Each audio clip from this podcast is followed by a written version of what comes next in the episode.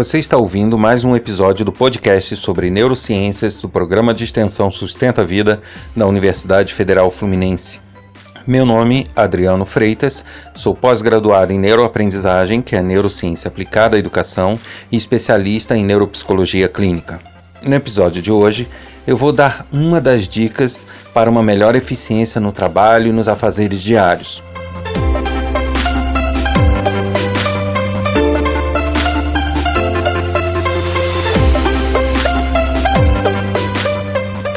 Olá! Neste episódio eu vou passar uma dica que aparentemente é simples, mas ela é muito eficiente para que estejamos sempre motivados e organizados e que consigamos ter uma sensação agradável ao realizar nossas tarefas, para que elas não se tornem tão maçantes é, fica muito complicado num podcast curto passar todas as dicas, tudo que é possível ser feito em nosso dia a dia. Né? Isso seria é, uma promessa errada de minha parte. Por isso, eu vou passar no correr dos nossos episódios dos no, é, do podcast várias dicas e várias informações úteis para que vocês possam ir aos poucos aplicando, incorporando isso no dia a dia de vocês e ganhar uma maior eficiência para o estudo, para o trabalho e para as atividades diárias no geral.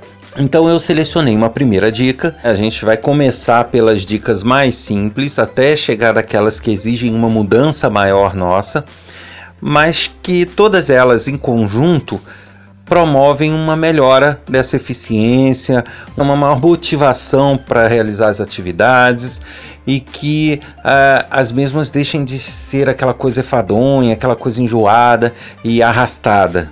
Não esperem que cada atividade ou cada dica dessa já transforme seu mundo num paraíso. É, tem pessoas que prometem isso e realmente é uma promessa que deve-se ter uma, é, uma cautela, né? Porque não existe fórmula mágica. É, essa questão de querer que tudo aconteça num estalar de dedos ou que tudo se resolva com uma mudança é suspeita, né? Nem tudo é assim. É aquela velha história. Não, não se queira ganhar músculos sem ir numa academia ou sem fazer um exercício para isso. É, tudo que vem muito fácil vai muito fácil. É, nem tudo tem seu preço, na verdade. Eu não estou querendo dizer que são coisas inalcançáveis, impossíveis ou muito complicadas, não é isso. Mas exige-se sim alguma uma certa disciplina, certas mudanças no nosso dia a dia, para que a gente possa de fato incorporar essas atividades, essas dicas é, no nosso trabalho, nas nossas tarefas e com isso podemos, possamos nos beneficiar. Bom, então, é, antes de dizer exatamente é, essa primeira dica, eu vou é, falar um pouquinho dos nossos mecanismos de motivação e do que nos estimula e nos dá é, uma sensação boa, uma sensação melhor ao realizar atividades, mesmo que aquelas rotineiras, aquelas que muitas vezes não nos agrada muito. Bem, é, eu já falei num episódio anterior sobre a motivação quem não, não pegou esse conhecimento, ainda não ouviu esse episódio, eu aconselharia dar uma pausa nesse episódio aqui e lá ouvir o episódio sobre a motivação para poder estar conhecendo é, os mecanismos que envolvem essa motivação, para que daí entendam o que eu vou falar aqui. Então, a motivação, só relembrando, ela vem a partir do momento que o nosso cérebro uma área específica do nosso cérebro, enxerga que em determinada atividade nós podemos ter o sucesso. Então, mesmo que eu não tenha efetivado, não tenha começado aquela tarefa, pelo simples fato de tomar conhecimento daquela tarefa, ele já pensa: pera lá, essa, essa tarefa ele consegue fazer fácil, essa tarefa é tranquila, essa tarefa é simples, essa tarefa não tem dificuldade. Isso vai fazer com que ele promova a liberação de dopamina e aí nos dê a sensação de querer fazer a atividade, né? nos dê a motivação para fazer essa atividade. tarefas que, pelo contrário, são complexas demais, ou ele enxerga que ele, não, isso aí é muito difícil, é muito complexo, ou é muito longo, ou eu vou perder muito tempo fazendo isso. Pelo contrário, não vão gerar essa descarga de dopamina e ele é, vai tender a, a ficar meio que preguiçoso, ou seja, ele não vai te dar essa vontade de querer encarar essa tarefa. Então, já temos aí uma pista. Né? As, as tarefas têm que ser, aos olhos do nosso cérebro, vamos dizer assim, simples, curtas, pequenas, é, fáceis de fazer, né? que ele saiba que, que serão feitas tranquilamente. Então, essa é a primeira pista. A segunda coisa é o seguinte: o nosso cérebro ele gosta de pensar que ele tem um domínio da situação mesmo que não tenha. Então, mesmo que realmente, de fato, a gente não tenha domínio sobre uma situação, o nosso cérebro imaginar ou pensar que tem esse domínio, que ele controla aquela situação fácil, dá a ele uma segurança e, de novo, uma vontade de fazer a tarefa. Então, além de enxergar que ela é resolvível, que ela é fácil, que ela é pequena, é importante que ele é, não tem aquela sensação de perda de controle. Correto? Então, daí a gente tira a, a seguinte conclusão: bom, se eu tenho uma tarefa que eu vou passar dois, três dias fazendo aquela tarefa, ou mesmo que eu passe um dia só, ou um período do dia fazendo, mas se é uma tarefa longa, exaustiva, complexa, eu vou pecar nesses dois pontos porque vai dar para o cérebro uma sensação de desespero. Bom, eu não tenho controle, porque eu não sei como faz, eu não sei como destrinchar isso, isso é muito complicado para eu destrinchar. Ele vai ter essa sensação de perda de controle, não que ele está, é, como dizem aí, está dominado. Né? É, da mesma forma, ele vai ter é, a sensação de poxa, é uma tarefa complexa, eu não sei se eu consigo fazer. Eu não sei se isso vai, vai ser uma tarefa realizada com sucesso. Então ele não vai te motivar a fazer. Correto? Então qual é a dica que eu falei? Eu estou dando essa volta para que todo mundo entenda, né? Que a nossa função aqui não é dar fórmula mágica, é ensinar o porquê daquilo. Então, é, eu expliquei agora os fundamentos, vamos dizer assim, de uma forma mais simples. Porém, então, o que seria é, prático ou bacana de se fazer para que o cérebro não passe por essa situação. É simples, na verdade é muito mais simples e muita gente já, já faz isso até. É subdividir as tarefas. A primeira coisa que eu aconselho é que a pessoa tenha é, uma agenda uma agenda onde ela possa relacionar os tópicos, ou seja, tudo que ela tem para fazer no dia. É, muita gente tem certa resistência a, ao eletrônico, ao digital, eu entendo, mas realmente não é muito prático esse tipo de coisa no papel. Mas quem se sentir mais à vontade, que tenha lá uma folhinha de papel ou um caderno onde anote uh, os tópicos, né? Se perde um pouco mais de tempo, mas que faça. E uh, hoje em dia nós temos aplicativos de celular, de tablet é, para notebooks, né, onde a pessoa pode instalar e até sincronizar esses vários dispositivos, ou seja, uma coisa que eu digito no notebook vai parar no celular, uma coisa que eu coloco no celular ou que eu marco lá no celular aparece no tablet. Então, eu acho que isso aí é fantástico e ajuda bastante essas ferramentas. E, e qual é a, o ideal? Que se tem aquelas ferramentas não de agenda, ah, dia tal, tal hora eu tenho reunião, não é isso é que você possa simplesmente fazer uma lista e depois marcar isso foi feito, isso não foi feito, isso foi feito, dá aquele tiquezinho, né? Então existem vários aplicativos que permitem isso de forma muito prática e eu aconselho que se adote. Por quê? Qual é a ideia? A ideia é que você relacione tudo que tem para fazer e todas as atividades que sejam maiores você as subdivida em pequenas atividades, tá? Então sempre é, é, preferível ter uma quantidade muito grande de tarefas, mas tarefas muito pequenas e muito simples. Tá? Então vou dar um exemplo aqui. É, eu posso, eu faço cursos EAD para o programa de extensão Sustenta a Vida também. e às vezes tenho que preparar um tópico novo para um determinado curso. Então, se eu coloco lá na minha lista de tarefas, preparar tópico novo do curso EAD, beleza. Só que isso, para mim, né, é, eu que já conheço as atividades envolvidas, isso é uma atividade complexa.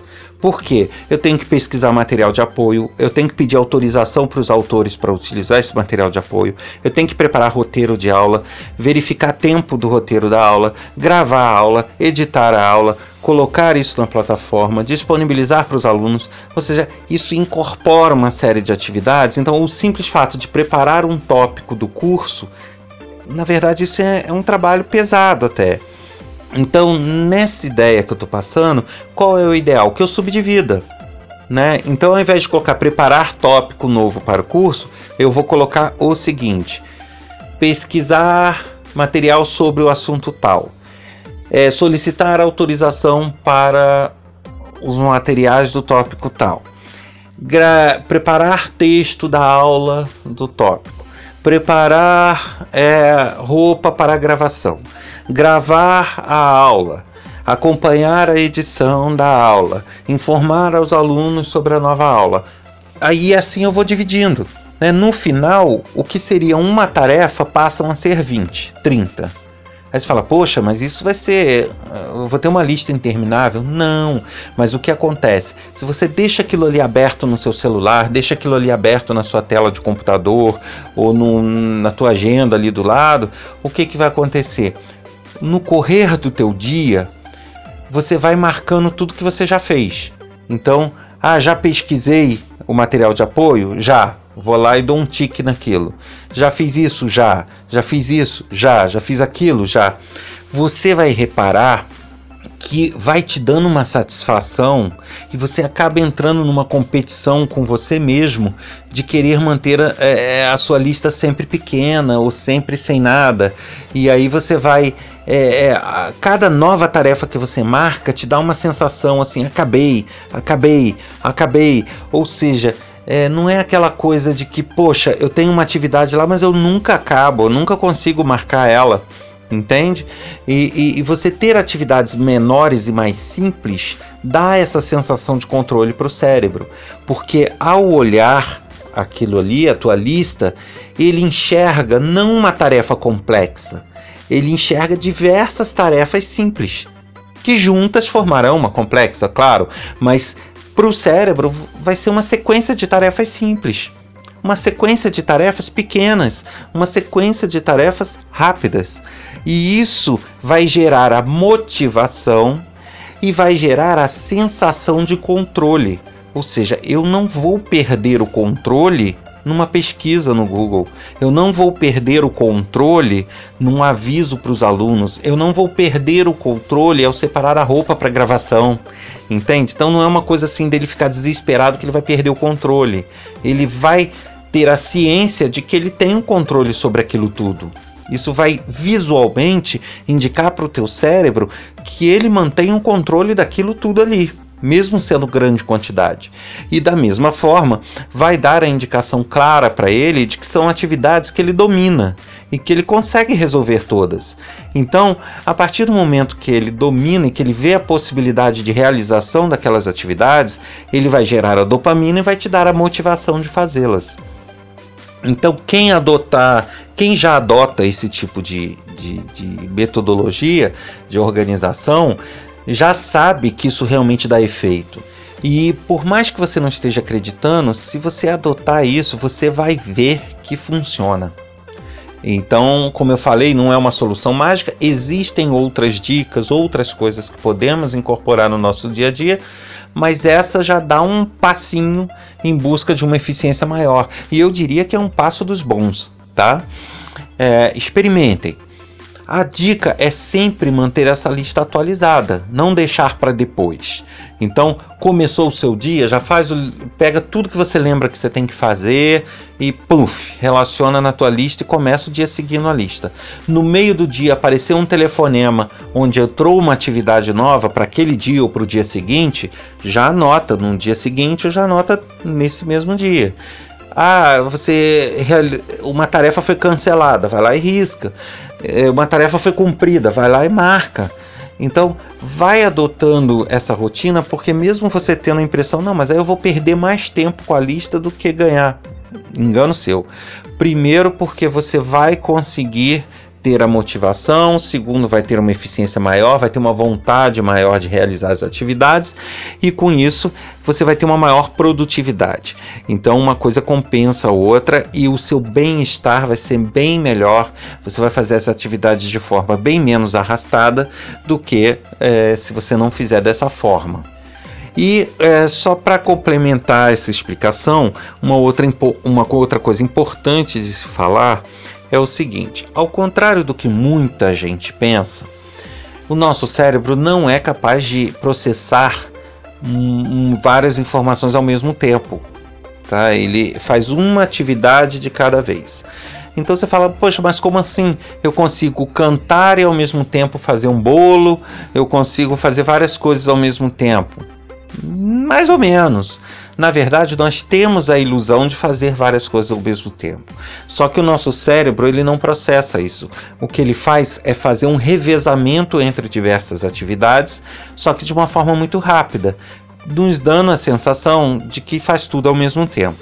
Então, se eu estou cantando e fazendo bolo, o meu cérebro fica se dividindo. Ora, ele presta atenção na música que eu estou cantando, libera um pouquinho de processamento para lá, e, e ora para de prestar atenção na música e presta no bolo. Ora para de prestar no bolo, presta na música. E fica alternando, só que de uma forma muito rápida a minha atenção. E com isso eu, eu tenho essa sensação de fazer as duas coisas, mas não é assim. E aí, quando eu tenho uma atividade complexa, eu tenho a tendência a ficar dividindo essa minha capacidade atencional né, essa minha capacidade de prestar atenção nas coisas em várias fatias. Ou seja, atividade tal, atividade tal, eu estou pesquisando no Google, mas já estou preocupado com a roupa. Aí eu estou é, preocupado pensando na roupa, mexendo no Google, já começo a pensar no que eu vou gravar. E no final eu estou com a minha cabeça toda, com o meu processamento do cérebro todo dividido entre diversas tarefas, sendo que isso vai gerar uma perda de eficiência, porque é, por mais que ele se divida, ao se dividir, ele tem que ficar revezando e acaba não trabalhando muito em cada atividade. Então a minha eficiência cai. Então, qual é a ideia?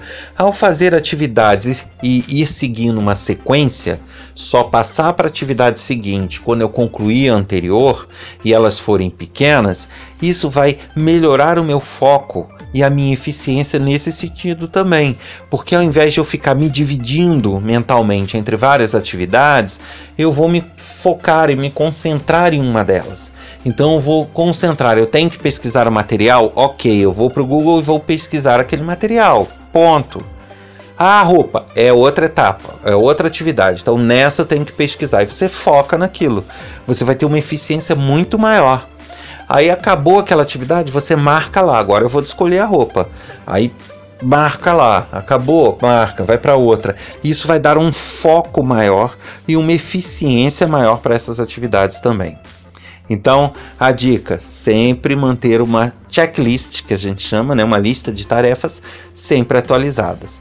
Aproveitando a tecnologia, eu aconselho instalar no celular, instalar no computador, fazer a sincronia entre tudo. Se você não conhecer bem de tecnologia, peça ajuda a alguém que, que entenda.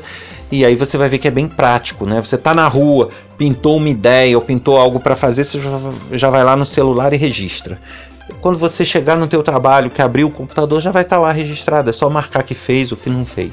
Então isso é, é, realmente bem bacana e funciona de uma maneira assim surpreendente e eu aconselho que, que tentem fazer. Bom, neste episódio a gente fica por aqui. Conforme eu falei, alternando entre vários episódios, em, a gente vai ver outras informações e depois retoma algumas dicas a mais mas isso eu acho até interessante, porque se eu coloco aqui uma série de 10, 20 dicas, vocês não vão conseguir implantar isso tudo no dia de vocês, né, de uma hora para outra. Então é até bom que isso vá sendo pulverizado nos episódios, porque vai permitir que, que vocês vão implantando e, e uh, se acostumando com cada dica dessa e cada vez mais ganhando mais eficiência nos estudos, no trabalho nas atividades diárias.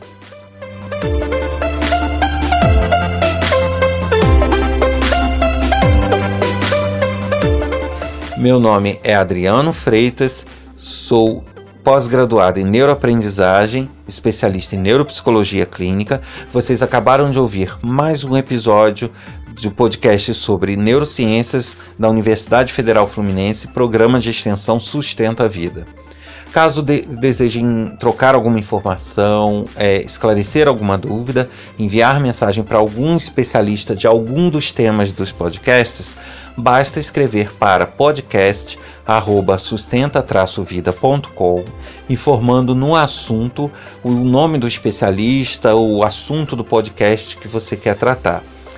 E se quiser mais informações sobre o nosso programa de extensão, pode acessar www.sustenta-vida.com ou para os cursos EAD www.nosso-ead.com. Lembrando que são cursos de extensão à distância totalmente gratuitos da Universidade Federal Fluminense.